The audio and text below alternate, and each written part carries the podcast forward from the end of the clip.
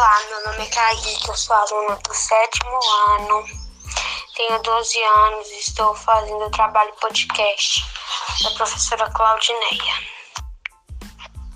Escola de antigamente. Antigamente as pessoas iam para a escola a pé ou a cavalo.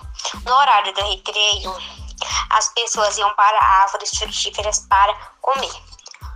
Quando os horários de aula acabavam, Voltar para casa era a maior diversão, pois iam para casa brincando e conversando com seus amigos e seus irmãos.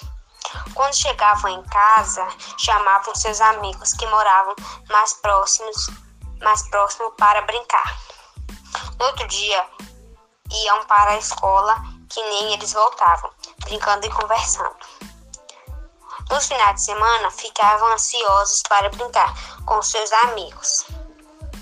As escolas eram pequenas, mas divertidas. Algumas das pessoas conseguiram se formar, mas outras pessoas não, pois a caminhada até chegar na escola era longa e cansativa, e por isso desistiam alguns anos antes de se formar.